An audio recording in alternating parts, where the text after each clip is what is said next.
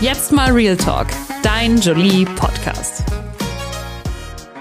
Hallo und herzlich willkommen zu einer neuen Folge Jetzt mal Real Talk, der Jolie Podcast. Ich sitze hier mit Leonie und Ulrich Wilken von der Mindpa App. Hallo und herzlich willkommen. Herzlich willkommen auch. Hallo. Wollt ihr euch vielleicht einfach mal kurz selber vorstellen? Ja. Leonie, mach du mal. Gut, ähm, genau, ich bin Leonie. Ähm, ich habe zusammen mit meinem Vater die Mindpa App gegründet und ähm, habe vorher ähm, eigentlich eher so einen wirtschaftlichen Hintergrund und habe in Maastricht studiert und danach war ich auch ganz kurz äh, ja, bei Vodafone und so.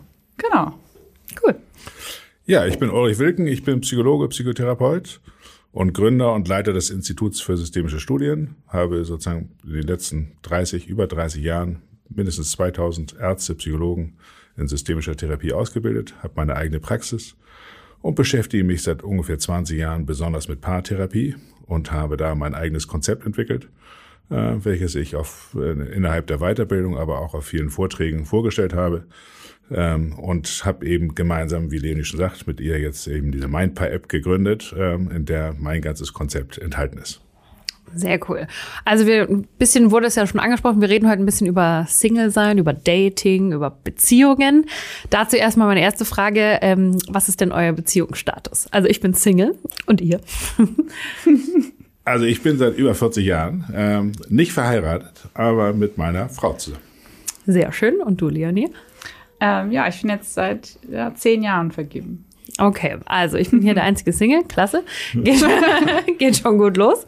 Ähm, dann frage ich gleich mal, jetzt natürlich ganz voreingenommen auf meine persönliche Lage. Wie kann man denn heutzutage noch jemand in echt kennenlernen? Weil ich habe das Gefühl, alles ist nur noch online. Ja, das ist natürlich durch die letzten äh, Jahre, gerade der Pandemie, natürlich irrsinnig schwer geworden. Also ich, mhm. ich glaube, egal, also in welchem Alter, für die jungen Menschen sicher noch irgendwie bedrohlich, aber für die Älteren, glaube ich, genauso. Äh, es ist einfach schwer geworden, äh, weil es so wenig Möglichkeiten gab, draußen irgendwie überhaupt Kontakte zu knüpfen. Ja? Und mhm. von daher hat sich natürlich vieles auf die ganze Dating-Szene äh, verlagert. Äh, kann man eigentlich sagen, zum, zum Glück gibt's das noch. Ja? Also wenn es das gar nicht auch nicht geben würde, äh, dass wir ein hohes Maß an Einsamkeit aller mhm. Wahrscheinlichkeit da, also noch alles noch einsamer, ja, dass das so nicht immer das Glück ver, verspricht, das ist glaube ich auch klar, aber es ist eigentlich ja super, dass es das überhaupt gibt, ja, dass überhaupt die, die Möglichkeit da ist oder dass man die Wahl hat, ob man das so macht oder nicht, aber mhm. man hat zumindest die äh, die Wahl, ja. Und ich glaube, ich, ich stelle es mir auch einfach schwierig vor. Ich glaube, die Einsamkeit ist ein großes äh, großes Thema vieler vieler mhm. äh, vieler Menschen, ja, also die und das lässt sich auch nicht einfach weg, weg dis diskutieren. Das ist so. Und deswegen ist es gut, dass es jetzt irgendwie auch auf, sich jetzt einfach lockert und wieder mhm. mehr nach, mal nach draußen kann. Und seit heute zum ersten Mal ohne, ohne Masken und man wieder sieht, wie, wie sind die Menschen. Man kann ja auch besser flirten, wenn man das, wenn man das sieht. Ja, oder wenn man die Menschen das Gesicht sieht. Ganz ja, sieht. Das Gesicht, ja, Tolle Sache. Sonst, also das, das, das hemmt einen ja auch, wenn man da ewig mit diesem Mundschutz rumläuft. Mhm. Ne? Also ich hoffe, dass das jetzt alles ein bisschen freier und wieder mehr, mehr, mehr, mehr, mehr Spaß kommt, ja, so mhm. Freude kommt, ja. Und glaubst auch, dass man das Dating wieder ein bisschen oder Flirten auch wieder ein bisschen lernen muss? Weil ich habe so das Gefühl, man hat sich so in seinen Corona-Kokon eingeegelt und wenn man jetzt nicht online gedatet hat, denkt man sich vielleicht so, hm, hallo, da bin ich wieder und was macht man dann? Ich könnte es mir vorstellen, dass man da vielleicht eine, am Anfang eine gewisse Unsicherheit da ist, in der überhaupt Beziehungen wieder aufzu, aufzubauen oder auf, auf Blicke zu rea reagieren oder mhm. auf, auf bestimmte Gesten zu rea reagieren, weil man die ja gar nicht mehr so gesehen hat, auf ein Lächeln. Man hat das Lächeln ja gar nicht gesehen. Lächelt einem jemand äh, zu, das weiß man ja gar nicht. Vielleicht lächelt man die ganze Zeit, aber man kriegt es gar nicht mit, weil er hinter, hinter Mundschutz ist. Also im Grunde vielleicht, äh, vielleicht hast du ganz viele äh, schöne Avancen bekommen, aber konntest es gar nicht sehen. Ja? Mhm. Also das stelle ich mir auch völlig schwierig vor. Ich kann mir vorstellen, man muss ein bisschen wieder das ein bisschen neu, neu lernen. Mhm. Ich glaube schon. Also ein bisschen so ein Gefühl, so ein, so ein Gefühl dafür kriegen, sich auch, auch ein bisschen wagen und trauen, äh, irgendwie die ganze Gestik und Mimik ein bisschen wieder spielen zu lassen. Ne? Mhm, absolut. Und Leonie, vielleicht kannst du einen Einblick geben. Du bist ja in einer Beziehung. Wie hat die Beziehung, die Pandemie, wie hat sich das aufeinander ausgewirkt? Ähm, also noch mal ganz zu, dem, zu der Frage davor, da kam ja auch noch der, so der Gedanke, dass es ja bestimmt auch, ähm, fällt auch so ein bisschen aus der Komfortzone, sich wieder zu bewegen, ist bestimmt auch äh, nochmal ein großer, ähm, so eine große Umstellung. Also kann ich mir auch gut vorstellen, wenn man, ich kenne das jetzt selber auch, auch im, auch im Business-Kontext oder bei den Kontakten, neue Kontakte zu knüpfen, ist wieder total ungewohnt, einfach auf fremde Leute so zuzugehen. Mhm. Das macht man ja sonst äh, einfach nicht, sondern da trifft man sich mit den zwei, drei Leuten zu Corona-Zeiten, die man eben kannte, kannte. Und äh, von daher, das merkt man das, also auch in anderen Bereichen merkt man das total. Ähm, genau, und auf ähm, die andere Frage, wie sich die Beziehung verändert hat ähm, oder welche Auswirkungen das hatte. Ich, also ich habe das äh, in meinem Umfeld sowohl in die eine Richtung irgendwie extrem gesehen. Ich glaube, das haben auch schon einige irgendwie gesagt. Entweder man ist dann irgendwie noch mal näher zusammengekommen oder es hat auf, also auf eine andere Weise sich wieder kennengelernt nochmal neu kennengelernt oder eben das Gegenteil passiert, sodass ja. sich Leute eben auch tatsächlich getrennt haben. Ähm, und ich habe auch beides in meinem engeren Umfeld, Umfeld mitbekommen. Und ja, bei mir persönlich, äh, wir haben beide viel zu Hause, von zu Hause aus gearbeitet. Und zum Glück hatten wir so zwei Ebenen in unserer kleinen Wohnung. Von daher war der eine oben, der andere unten. Ein Fluchtweg. Genau, so einen kleinen Fluchtweg gesucht. Ähm, und genau, ja, also eigentlich, ich glaube, ich glaube, bis ganz, ganz positiv, aber ja, kann sicherlich auch anders ausgehen. Ist natürlich dann nochmal mehr eine Herausforderung, wenn man als vergebener Mensch in die Pandemie reingegangen ist und als Single wieder rauskommt. Dann muss man sich ja noch mehr wieder umstellen, so ein bisschen. Ja. Vor allem, wenn man eine lange Beziehung hatte davor. Ja. ja. Was, wie geht man denn da dann ran? Vor allem ist ja auch die Frage, was würdet ihr sagen, wenn die Beziehung in der Pandemie gescheitert ist? Lag das an der Beziehung oder lag das an der Pandemie? Also es kann eigentlich nicht an der Pand Pandemie liegen, ja. Also mhm. das, das, wäre, also das baut man sich dann vielleicht äh, so als, ein, als eine Kausalität zurecht, ja. Aber also wenn die Beziehung stark genug ist, dann hält die auch eine Pandemie aus. Und wenn sie brüchig ist, dann wird das vielleicht noch eher ein bisschen beschleunigt, weil mhm. dann vielleicht Dinge einfach deutlicher werden, die schon immer, immer da gewesen sind. Ja. Mhm. Aber es liegt nicht an der, an der Pandemie. Also das wäre ja, das wäre, das wäre Unsinn. Aber ich kann nachvollziehen, dass man das so für sich selber als einen Begründungszusammenhang irgendwie auch so für sich selber so annimmt, ja, dass es einfach durch die Pandemie einfach so verstärkt worden ist, diese Schwierigkeiten, dass einem vielleicht deutlicher wurde, äh, dass das Ganze nicht mehr nicht mehr hält. Mhm. Ja, aber es und ja und das ist äh, durchaus denkbar. Ja, also das ist durchaus kommt sicher auch häufiger häufiger vor, weil einfach dadurch dass man für sich vorher vielleicht eher aus dem Weg gehen konnte, jeder vielleicht mehr sein, sein eigenes gemacht hat, äh, jetzt man mehr aufeinander hockte, mhm. dass da auch vielleicht bestimmte Charaktereigenschaften oder bestimmte Eigenarten, die man sonst noch vielleicht so tolerieren konnte, vielleicht nicht mehr ganz so äh, tolerant war. Ja, ja absolut.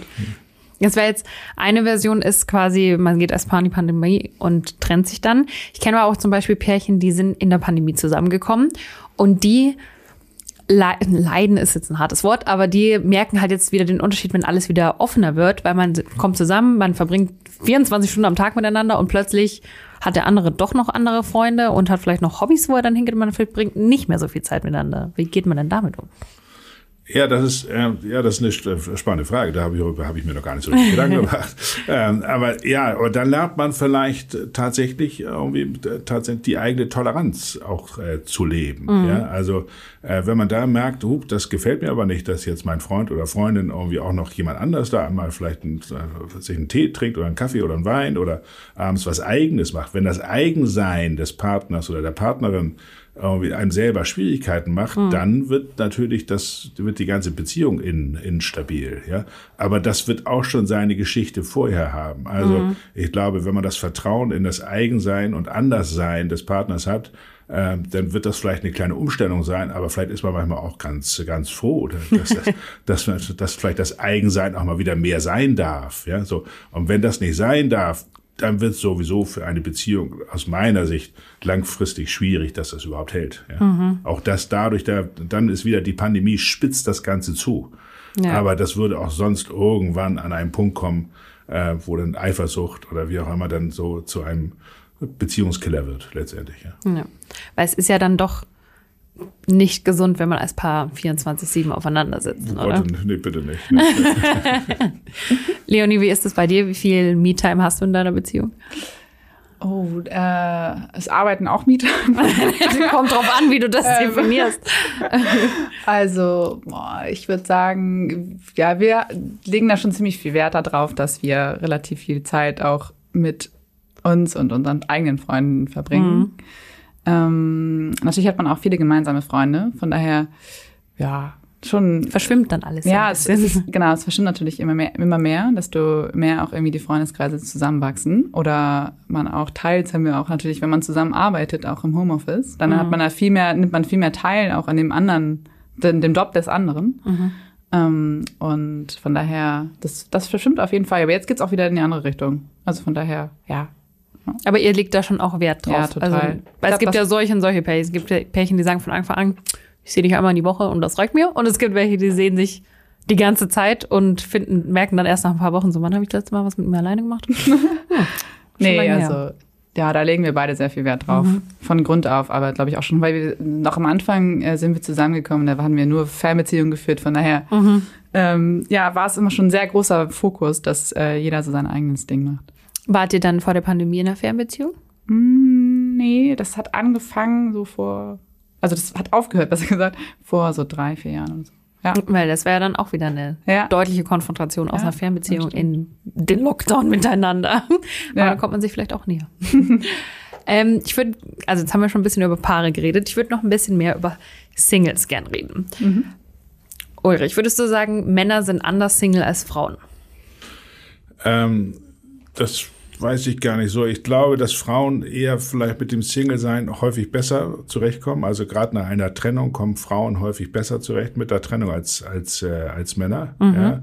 Ob man das jetzt gleich darauf so beziehen kann, dass Frauen generell als Single besser klarkommen, weiß ich nicht, aber ich könnte, ich kann es mir vorstellen. Also ich kann mir vorstellen, dass Frauen damit ähm, irgendwie einen anderen Weg finden oder auch vielleicht über Freundschaften ähm, zu Freundinnen einen anderen Kontakt haben als jetzt Männer. Männer haben, haben sich auch Männerfreundschaften, aber äh, das ist ein bisschen klischeehaft, die sind vielleicht nicht ganz so emotional mhm. geprägt mhm. und nicht so tiefgreifend und nicht so haltend, ja, wie das bei, wie das bei Frauen häufig der Fall ist. Ich glaube, da ist eine größere emotionale Nähe und Dichte, die dann auch vielleicht einen gewissen Schmerz und eine gewisse Traurigkeit besser halten können. Ja, deswegen mhm. glaube ich, können Frauen damit langfristig besser, besser umgehen und können das auch besser in ihr eigenes Lebensgefühl, glaube ich, integrieren. Ja, also äh, das kann ich mir durchaus vorstellen, mhm. so, ja, dass Frauen da äh, in Anführungszeichen die in Anführungszeichen bitte die besseren Singles sind nicht, das, oder das nicht so nicht so nicht ganz so schwerwiegend wahr, wahrgenommen wird ja, also werden Frauen nicht so schnell einsam ja, ich glaube, Frauen vielleicht nicht ganz so sehr. Ob man das immer so generalisieren kann, da muss man aufpassen. Es gibt natürlich immer so diese und jene. Und, aber wenn man das jetzt so ein bisschen in der Einfachheit reduziert, glaube ich schon, dass Frauen ein, anderen, ein anderes so soziales Umfeld häufig haben. Ja? Mhm. Und äh, von daher die Gefahr der Einsamkeit nicht, nicht, so, nicht so irrsinnig groß ist. Ja? So, also äh, aber natürlich kann man als Frau genauso einsam werden oder traurig werden wie, wie, ja. wie, ein, äh, wie ein Mann. Aber ich glaube, dass Frauen, das, die haben ein, ein, ein anderes emotionales Netz, Netzwerk. Ja, mhm. so, also das, glaube ich, macht einen großen Unter, Unterschied. Und ist es auch besser für uns, so ein emotionales Netzwerk zu haben? Weil ich habe ja auch, man, also es gibt ja auch ein Klischee, gibt natürlich auch Ausnahmen, aber Frauen, würde ich jetzt sagen, kenne ich auch aus meinen Freundeskreisen, man bespricht ja alles ins kleinste Detail. Ne? Also Zum dann Beispiel. hat man ihn getroffen, hat er mir geschrieben, hat er mir wieder nicht geschrieben und hat er mir doch geschrieben und bla bla und was bedeutet das? Und beim Männern habe ich so in meiner Erfahrung das Gefühl so, und wie läuft's? Ja gut, okay, Gespräch beendet. Also so ist das Sollten wir weniger reden und Männer mehr, oder? Nein, Frauen sollten nicht weniger reden, das ist Unsinn, glaube ich. Ja? Also ähm, ich, Männer sind ja, häufig, das kenne ich auch aus, auch, auch aus meiner, meiner, meiner Praxis. Ja, mhm. so. ähm, früher war das ja noch, äh, noch ganz anders. Früher haben die, äh, gerade bei, wenn ich als Paartherapeut arbeite, da haben so vor 20 Jahren haben die Männer nach unten äh, gewartet im, im Auto, weil die Frau ja das Problem hatte. Ja. und deswegen, ähm, da war es immer so ein kleiner Sport von mir, wie kriegt man die Männer nach oben? Ja, das mhm. geht auch ziemlich einfach. Man muss sie nur, nur um Hilfe bitten.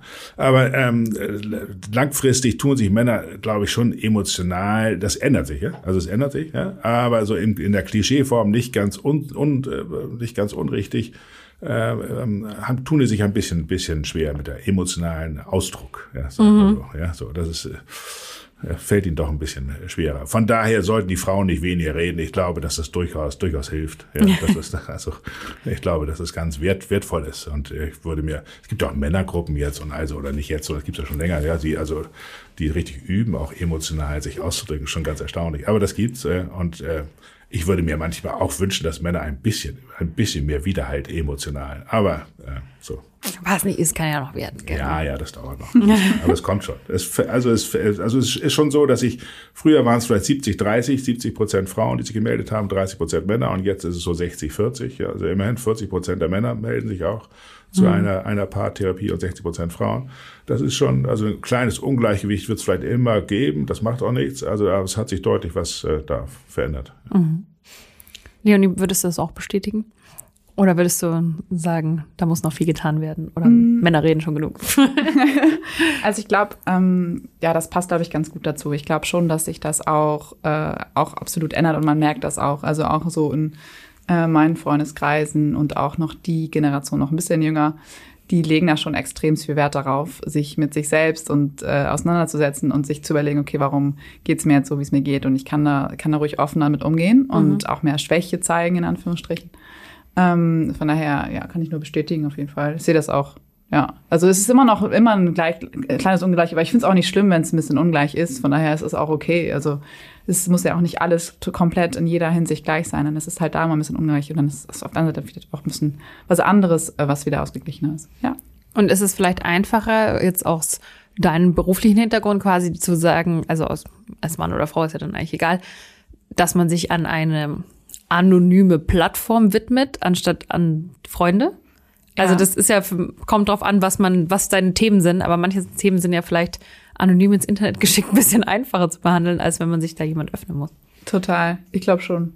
Also ja. ich glaube auch, dass ähm, wir sehen das auch ähm, teils auch bei unseren Nutzern und äh, da sehen wir auch, dass die ob jetzt Mann oder Frau ist eigentlich ähm, egal. Ähm, wir sehen, dass die sich total öffnen und weil sie merken, okay, das ist für sie irgendwie ein Raum, wo sie jetzt einfach alle ihre Gedanken ungef komplett ungefiltert einfach loswerden können. Und das ist, glaube ich, sicherlich auch selbst anders, wenn man ähm, nochmal vom pa Paartherapeut oder Paartherapeutin sitzt ähm, und sich dann dem nochmal gegenüber ausdrücken muss. Ich glaube auch, also ich glaube schon, dass es auf jeden Fall einfacher ist, wenn man das ganz anonym und für sich einfach beantworten kann. Mhm. Ja. Würde ich auch so denken, ja. Ich denke mir, wichtig ist, glaube ich, einfach, dass man zu jemand geht oder dass man es eben nicht, ob man da hingeht oder, oder auch einfach digital macht, das geschichtslos ist. Ne? Also mhm. äh, die ganzen Freunde und so, die sind ganz wichtig, ja, und man kann mit denen ganz viel bereden, ja. Ähm, aber ich höre ganz viel, dass die, dass die Menschen auch sagen, ja, ich habe das alles schon beredet, aber irgendwie das ist auch alles gut so, ist alles super, ja, schön, dass sie da sind, so, aber das hilft mir jetzt nicht irgendwie so unbedingt mhm. weiter. Ne?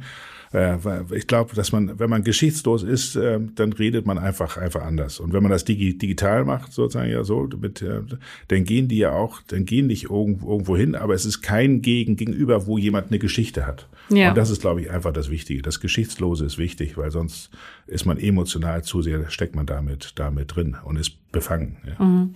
Wir sehen aber, wir merken jetzt auch zum Beispiel, dass häufig ähm, Männer nochmal zum Punkt davor, ähm, so das Bedürfnis haben überhaupt oder angefragt haben überhaupt ähm, ja emotional zu reden oder Ausdrücke dafür zu finden, was sie eigentlich denken oder fühlen. Also ich glaube, ich häufig fehlt oder es müssen nicht nur Männer, es können auch allgemein Menschen sein. Häufig fehlt ihnen auch so ein bisschen der Ausdruck dafür, das auszudrücken, wie die wie die wie ihre Emotionen sind. Mhm. Ja. ja, aber ist ja auch das Schöne an einer Therapie zum Beispiel, dass die andere Person kennt ja die Menschen nicht, über die man redet. Deswegen kann man ja einfach vor sich hinreden und alles so sagen, wie man denkt. Weil wenn man das mit einem Freund oder einer Freundin macht, dann genau. kennt die die ja und hat vielleicht genau. eine eigene Meinung und die mischt sich dann auch noch mit ein oder so. Und Richtig, und dann möchte man aber auch vielleicht nicht jemand wehtun genau. und, und, so weiter und möchte auch jemand schützen und, und, und weiß auch nicht so genau, was man eigentlich da sagen soll und so weiter und so fort. Ne? Also das macht einen großen Unterschied. Also digital wäre zum Beispiel eine Lernplattform, da könnte man mal reinkommen was Emotionen kommunizieren angeht. Ja, absolut. Ja, ja, vor allem, ja, wenn einem etwas so näher gebracht wird, ja, so wie Leonie sagt, ja, wenn man etwas, etwas erklärt auch, ja, auch äh, jetzt in dieser App etwas erklärt, dann versteht man vielleicht auch mehr und kriegt mehr, mehr einen Zugang. Ach so, mhm. ja, so geht's mir eigentlich auch. Ach so, ja, wenn man das so, so sieht, ja, so geht's mir eigentlich auch. Ich wusste immer nicht genau, wie ich das sagen soll, aber genau das trifft jetzt zu. Mhm. Und das hilft einem tatsächlich, so, so die eigene, die, das eigene emotionale Gefüge sozusagen auch tatsächlich sprachlich irgendwie zu formulieren. Und dadurch kriegt es so auch eine, eine eigene Wirklichkeit. Ja. Mhm. Es ist aber ja schon so, dass, also die Online-Plattformen, die wir nutzen können, ob jetzt zum Dating, zur Selbstoptimierung, zu was auch immer, die haben ja sehr viele positive Aspekte, haben aber auch negative Aspekte. Also zum Beispiel, was Tinder, Bumble, wie man es jetzt nennen möchte. Manchmal habe ich auch so das Gefühl, dieses Online-Dating ist ja wie so ein Online-Supermarkt, da kann man sich alles anschauen und sagen, wow, da habe ich mehr Lust auf das und mehr Lust auf das. Und dann etabliert sich du dieses Bedürfnis, dass es ja immer noch was Besseres geben muss. Und suchen wir immer nach was Besserem? Oder ist es gar nicht so? Oder also ich habe halt einfach das Gefühl, dass alle immer nach, noch nach was Besserem suchen. Ja, das kann ich mir gut vorstellen. Vor allen Dingen, man kann sich ja die Frage stellen, was wird eigentlich dadurch aufrechterhalten, dass man immer nach was Besserem sucht? Ja? So, also das macht man ja nicht, nicht mit Absicht, ne, mhm. aber so eine unbewusst. Und da wir meine Theorie unbewusst aufrechterhalten wird, dass man eben keinen, keinen trifft. Mhm. Ja, so. Und das kommt ja nicht von ungefähr, also yeah. nach meiner Meinung. Ja, so Single sein ist ja nicht, das ist ja prima, kann man ja alles, alles machen, aber ich glaube nicht, dass es der erste Wunsch der Menschen ist, von vornherein Single zu werden.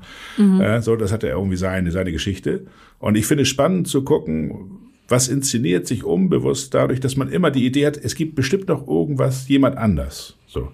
Und dadurch bleibt man ja in der, in der eigenen Schleife drin. Ja, das ja. heißt, letztendlich trifft man eben keinen. Ja, ja. So, weil es könnte ja noch jemand anders, anders herkommen.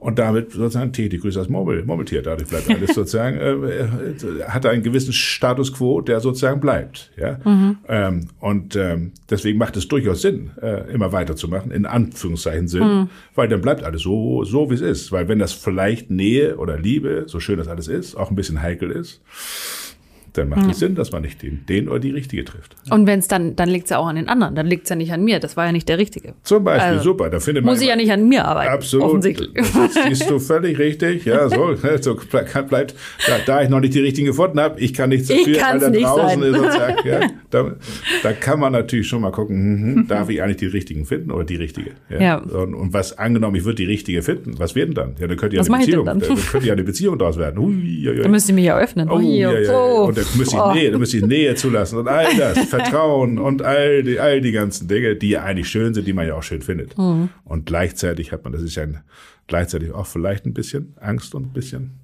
Sorge, ja. ob man das, dieses Vertrauen hat. Mhm. Absolut also das würde ich jetzt als Single bestätigen. Ich wollte dir nicht hier zu nahe Nee, alles also, gut. Also muss der Bade auch mal ins Gesicht blicken. Ne?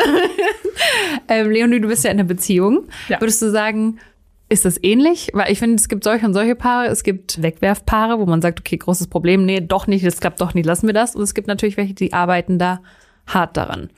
Mhm. Was, wo würdest du sagen, geht der Trend hin? Also ich glaube, es geht allgemeiner Trend dahin, dass dadurch, dass Leute sich oder dass so viel Angebot auch gibt, mit sich selber auseinanderzusetzen, es auch mehr und mehr in der Beziehung sich das widerspiegelt. Mhm. Ähm, wir, ja, ich sehe es auch ganz viel, also ich spreche generell über dieses Thema auch natürlich jetzt in meinem Freundeskreis super viel und so, also mega viele Leute fragen einfach und stellen Fragen. Also die meisten. Ich habe auch halt schon erlebt, dass Leute einfach gar nicht nachgefragt haben und sich einfach umgedreht haben, weil die es irgendwie heikel fanden, darüber zu sprechen. Mhm. Das hat auch schon einiges zu bedeuten. Ähm, aber genau, mit den meisten äh, sp genau, spreche ich auch viel drüber. Und ähm, ich glaube, ja, die meisten sind schon der Meinung, dass es hilfreich sein kann oder es einfach auch viel Arbeit ist, dass die Beziehung, dass man ab und zu auch einfach etwas dazu, dafür, dazu beitragen sollte, dass die Beziehung auch weiterhin irgendwie bestehen bleibt und auch irgendwie mal wieder ein bisschen Veränderung reinkommt vielleicht und nicht äh, alles nur jeden Tag komplett leicht läuft. Ähm, also von daher, ich glaube schon, dass es auch ein bisschen Arbeit ist, ja. Aber es kommt halt auch darauf an, wie bereit man ist, an sich selber zu arbeiten. Ja, aber ich kann das nur bestätigen aus, aus meiner, meiner Praxis, dass also äh, die, ich bin ein Tick älter, aber dass die jüngeren Menschen sozusagen, also jetzt äh, nicht leichtfertig ihre Beziehung wegwerfen, mhm. sondern äh, viel mehr den Fokus auf sich selbst, auf das Gelingen der, der, der Beziehung legen als, äh, als äh, früher. Also ich kann das nur bestätigen. Also ich finde, da wird viel mehr reflektiert, mehr auf sich selbst geguckt, nicht nur auf die anderen geguckt, sondern sich selbst in Frage gestellt, was trage ich vielleicht, ohne dass ich es will, ohne was dazu bei, dass es Schwierigkeiten gibt und helfen Sie mir dabei, das besser zu verstehen mhm. und nicht nur, ja, meine, meine, meine, meine Freundin oder Frau ist schuld oder mein, mein Mann ist schuld, sondern ich gucke auf mich selbst. Also da hat sich der Fokus tatsächlich schon, äh, schon verändert und das ist gut, das ist gut so, weil das ist die erste Voraussetzung, damit sich überhaupt was verändert. Ich glaube, aber es liegt auch unter anderem daran, dass ich glaube, zum Beispiel in deiner Generation war das schon auch noch so, also jetzt, jetzt arbeiten ja auch Frauen viel mehr und haben so mehr auch ihre stärkere Rolle vielleicht auch im Leben. Und auch das muss sich irgendwie wieder neu ja, definieren, wie sich das auch in der Beziehung spiegelt. Und ich kann mir vorstellen, dass man darüber eben ähm, vielleicht auch mutiger ist zu sprechen äh, genau. und auch mehr darüber gesprochen werden muss, sonst funktioniert es, sonst wird es total schwierig, auch in der Rollendefinition, weil irgendwie gibt es ja schon auch ja, ja absolut. Ja, genau. Das ist für manche Männer nicht so ganz einfach, aber es, es, ist, es ist Zeit. Das klingt ja sehr positiv, aber wie passt es dann dann zusammen damit, dass vor allem Millennials als Generation beziehungsunfähig bezeichnet werden?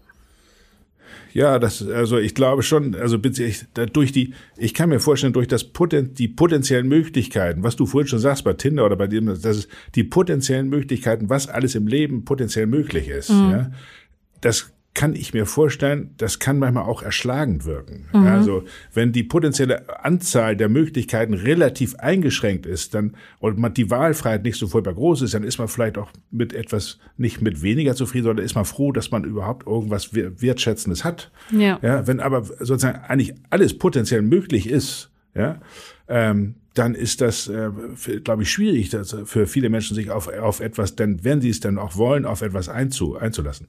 Zum anderen glaube ich, dass heute in der heutigen Zeit, und das hat sicher was mit der ganzen Offenheit zu tun, ein Großteil der Menschen nicht gelernt hat, Vertrauen in die bedingungslose Liebe zu entwickeln. Und von daher auch nicht das Vertrauen äh, oder auch nicht gelernt hat, Vertrauen in die Beständigkeit von Liebe zu entwickeln. Äh, und wenn man das nicht so in der Form gelernt hat früher, dann wird es einfach häufig schwierig, sozusagen tatsächlich Partnerschaften einzugehen, die auch, die auch, die auch halten, ja. Und das gilt, glaube ich, möglicherweise heutzutage vielleicht ein bisschen mehr als früher oder es kommt mehr ins Bewusstsein. Es ist mehr medial auch äh, trans transportierbar und das gab es vielleicht früher auch, aber da wurde einfach gar nicht so drüber geredet oder es wurde weg, weggeschoben. Aber ich glaube, heute ist das ein großes, großes Thema. Beziehung überhaupt und fühle ich mich ja oder fühlte ich mich und fühle ich mich eigentlich überhaupt bedingungslos geliebt oder habe ich die Erfahrung gemacht oder habe ich die nicht, äh, nicht äh, gemacht?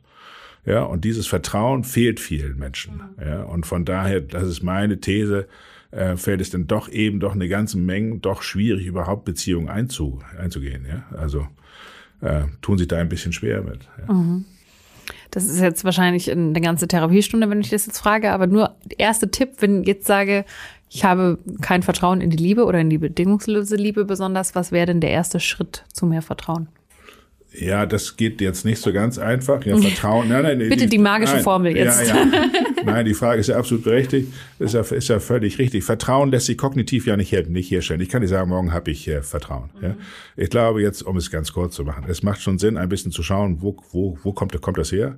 Ja, äh, dann wird deutlich, und das, da braucht man nicht ja lange, ja, dass man vielleicht nicht in seiner eigenen Geschichte diese Erfahrung gemacht hat und häufig ist es so, dass da immer noch eine bestimmte Sehnsucht danach ist, ja? nach der bedingungslosen Liebe der, von, der, der Eltern von Vater und äh, Mutter, äh, obwohl man vielleicht weiß, das kriegt man nicht mehr in der Form, so oder das, ja, aber dennoch ist häufig eine Sehnsucht.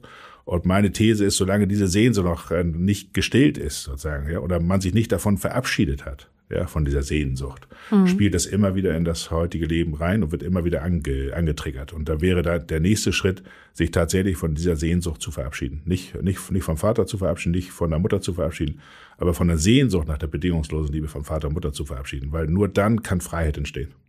Ja. Hm. Und dann keine zu, leichte Aufgabe. Nein, nein, das ist keine leichte, nein, das ist eine, aber dann der, der ganze Prozess der Veränderung, der braucht dann Zeit. Ja, Vertrauen mhm. lässt sich eigentlich eben kognitiv nicht her herstellen. Ich muss dann irgendwann tatsächlich in die Welt hin, hineingehen und Vertrauen in die Ungewissheit entwickeln. Ja? Weil nur da kann das Neue entstehen. Ja? Nicht in der Gewissheit. Ich glaube auch noch ergänzend dazu, was du auch immer ganz gerne sagst, ist ja, dass man sich nicht, natürlich nicht von der Liebe der Eltern verabschieden soll, sondern nur, nur von der Sehnsucht danach. Nach der Bedingungslosigkeit. Ja, bloß sich von der Liebe verabschieden, das wäre traurig. Das ist das Schönste, was es gibt. Ja. Stichwort Sehnsucht. Es gibt ja, also mir als Single, entweder gibt's immer zwei Tipps. Tipp eins ist immer, du musst einfach mehr rausgehen und mehr suchen und dann findest du schon jemand. Oder Tipp zwei ist, mach einfach gar nichts, das kommt, wenn du es am wenigsten glaubst. So, was soll ich denn jetzt machen? Soll ich jetzt suchen oder nicht? naja, ich, ich würde, das kommt, kommt auf deinen äh, Typ drauf an, ne? Also warum sollte man nicht äh, suchen? Ja? So, wenn man jetzt ganz gezielt sucht, dann äh, kann es natürlich sein, dass du, dass du immer irgendwie sagst, ich habe nicht den richtigen mhm. gefunden. Ja, gut das ist ja auch, so einfach ist das ja auch alles nicht. Ja? Aber dann würde ich schon ein bisschen gucken, wo kommt das vielleicht her? Darfst du den, in Anführungszeichen, darfst du den richtigen denn überhaupt finden? Mhm. Ja, darf das Glück denn überhaupt sein? Mhm. Also für viele Menschen gilt, also es klingt ein bisschen bitter, aber lieber das bekannte Unglück als das unbe unbekannte Glück. Ja. ja. Also das ist natürlich nicht so ganz einfach, aber darf das Glück dann kommen? Also ich würde den Blick nicht so sehr nach außen richten, sondern ich würde den Blick auf mich, auf mich selbst richten. Was braucht, was kann ich für mich entwickeln, damit ich überhaupt für mich vielleicht eine Freiheit habe und das Vertrauen habe, eine Beziehung einzugehen. Und wenn ich das für mich entwickelt habe, dann würde ich doch nach äh, draußen gehen. Also ich würde nicht jetzt zu Hause warten, bis da irgendjemand, äh, irgendjemand klingelt. Ja, das, Der Lieferando Bote dann endlich. Das dauert mir zu lange. Ja, da muss man halt irgendwie das, äh, das vermeintliche Risiko eingehen und oh, also von nichts kommt nichts. Nicht? Also das, mhm. da muss man schon offen, offen, äh, offensiv werden. Also glaube ich schon. Also man kann jetzt nicht zu Hause auf der Couch warten, bis er klingelt. Oh, Ich, kann, man, Mensch. kann, man, kann man machen, man sollte sich nur nicht wundern, dass da nichts passiert. Na gut. Und ähm, wir haben ja schon ein bisschen über Online-Dating gesprochen. Es ist ja auch Social Media, ist ja auch so ein Faktor. Ist Social Media ein Beziehungskiller oder ein Flirtretter? Was denkst du, Lene, als junger Mensch? Uh, ähm, Social Media. Ich habe jetzt tatsächlich von einigen Freunden schon mit, mitbekommen, dass die sich über Social Media kennengelernt haben. Mm, Von daher, ähm, ja, gut, es ist natürlich noch irgendwie eine zusätzliche Möglichkeit. Ich habe vor kurzem auch was ziemlich Spannendes gesehen. Das geht wieder sogar in die andere Richtung, dass man nicht mehr zu jeder Zeit überall Leute kennenlernen, daten kann, sondern wirklich nur einen Tag, und zwar Donnerstag. Das fand ich total interessant, als ich, als ich das gesehen habe. Also man hat nur quasi nur einen Tag und einen Ort und eine Zeit, wo man äh, jemanden treffen kann. Von daher, vielleicht geht das jetzt sogar wieder in die andere Richtung. Und genau das, was ihr vorhin ein bisschen gesprochen habt, diese ganze ja, Flut an Möglichkeiten, dass die wieder reduziert wird und dann äh, irgendwie auf einen Zeitpunkt äh, oder ja, einen Zeitort wieder reduziert wird. Aber genau, also ich glaube, Social Media könnte, kann auch sicherlich noch eine zusätzliche Möglichkeit sein, aber vielleicht ist das dann wieder so überall und, äh, und nirgendwo. Und welche Rolle hat Social Media in deiner Beziehung zum Beispiel? Checkst du, welche Fotos dein Freund liked? Der ist nicht bei Social Media, von daher Mensch. Problem gelöst. habe ich damit äh, keinerlei, ja, kann ich dazu nicht so viel sagen. Aber ich, ich habe das bestimmt schon gehört. Aber ich glaube eher so anfänglich, wenn man noch ein bisschen unsicherer ist. Aber ich fängt fängt das auch so ein bisschen mit dem Vertrauen zusammen, von dem mein Vater gerade Auch mit dem. Vertrauen in die Beziehung, weil ich meine, Ja. wenn man sich dann Pärchen auf Instagram anschaut und denkt, ja, die sind viel glücklicher als ich, dann muss man sich ja fragen, woran das, liegt's, ne? Ja, aber das finde ich gerade bei diesen ganzen Medien, dieses ganze Glück, was da vorgespielt wird und so weiter. Also, also äh, das ist doch häufig gar nicht der Fall. Also Hm. wie viele Menschen also, kommen auch in meine Praxis, wo vielleicht äh, nach, nach draußen der, der Schein äh, besonders hell scheint, das sei alles glücklich und zufrieden und das stellt sich hinter, sozusagen stellt sich bei mir eben raus, dem ist überhaupt nicht so. Und ich glaube, das gilt für ein, für einen Großteil. Aber wenn man immer damit berieselt wird, wie glücklich die anderen sind, das ist ja fürchterlich. Ja? Also das stelle ich mir auch schwierig vor, gerade wenn man dann für sich alleine ist und alle anderen sind glücklich, nur, nur, nur ich nicht. Ja? Also wenn dann solche Selbstzweifel kommen, das ist natürlich sozusagen eigentlich dann schade. Ja? Und wenn vor allen Dingen, wenn man im Restaurant sieht, wie dann zwei Menschen eigentlich, die sich unterhalten könnten, äh, jeder vor ihrem Handy äh, sitzen, also dann denke ich mir, ach, das kann doch nicht angehen. also das habe ich neues erlebt, das fand ich ganz furchtbar. Die waren so um die 50 und jeder guckte wer zwischen den Gängen immer, spielte mit seinem Handy rum. Also ich denke, da haben die, können die nicht mal miteinander reden, haben die sich nichts zu sagen. Gut, ähm, ja, also von daher, ich weiß nicht, sowohl als auch, ich finde eigentlich Social Media eigentlich, eigentlich super. Also ich finde das eigentlich, äh, eigentlich öffnet das die Welt, finde ich. Also Ja, das öffnet.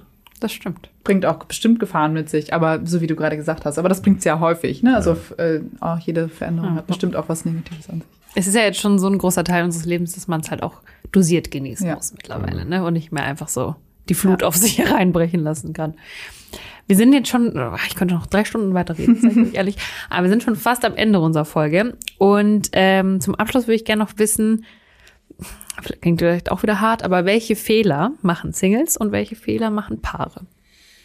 Häufigste Fehler, aktuelle Fehler, Pandemiefehler.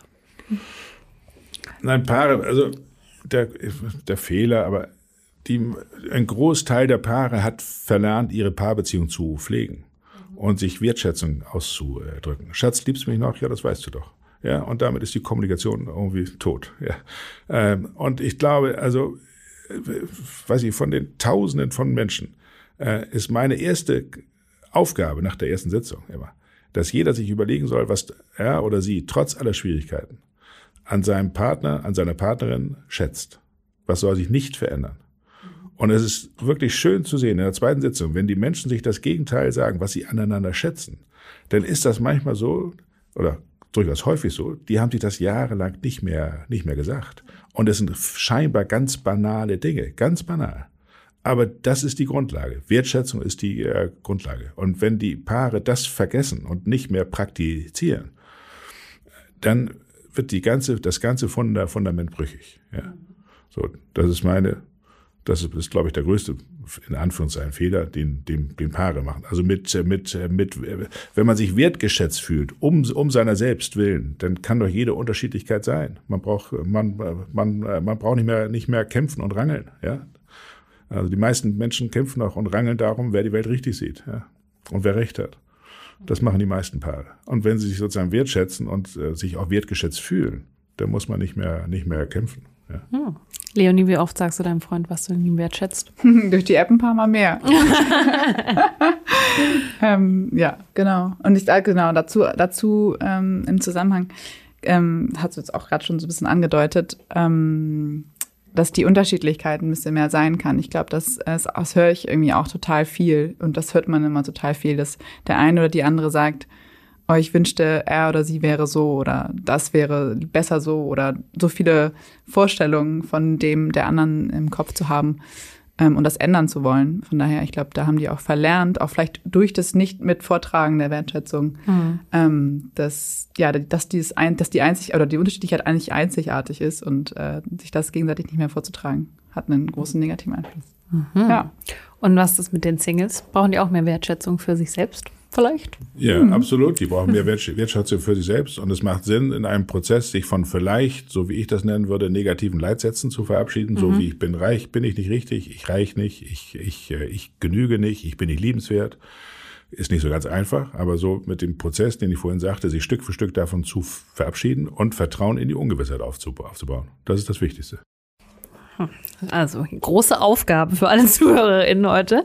Aber ähm, ja, da bin ich gespannt, was alle, die jetzt diese Folge hören, daraus machen. Ich sage vielen, vielen Dank, dass ihr da wart und vielen Dank für eure Einblicke.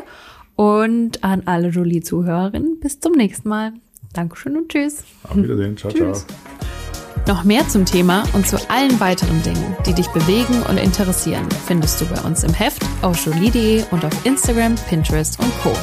Jetzt mal Real Talk ist eine Podcast-Produktion der Mediengruppe Klammt.